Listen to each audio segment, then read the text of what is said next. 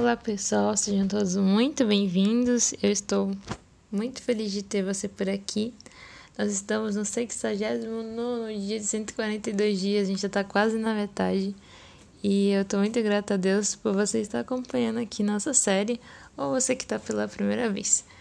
Nós vamos refletir hoje em Amós, no capítulo 8, versículo de número 11, que diz: Estão chegando os dias, diz o Senhor, o soberano em que enviarei fome a toda esta terra, não fome de comida, nem sede de água, mas fome e sede de ouvir as palavras do Senhor.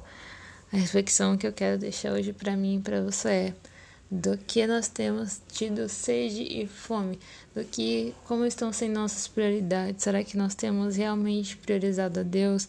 Você que já caminha um tempo com o Senhor, você canta, Jesus, eu te amo, minha prioridade é o Senhor, mas na prática às vezes isso acaba não acontecendo. A gente prioriza as nossas vontades, correr atrás dos nossos sonhos, não que correr atrás dos sonhos é errado. Não é errado, é errado a partir do momento que você coloca eles como prioridade. E a prioridade sempre deve ser o Senhor. E de uma forma geral, as pessoas no mundo, elas sempre procuram algo para preenchê-las e o que pode preenchê-las de verdade é o Senhor. Elas estão com sede e com fome, mas precisam buscar o Senhor e muitas vezes nós vamos ser esse ponto de contato para que elas encontrem o Senhor de verdade.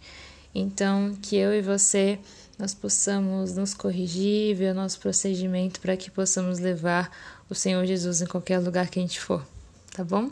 É isso, pessoal, e amanhã nós voltamos com mais uma reflexão.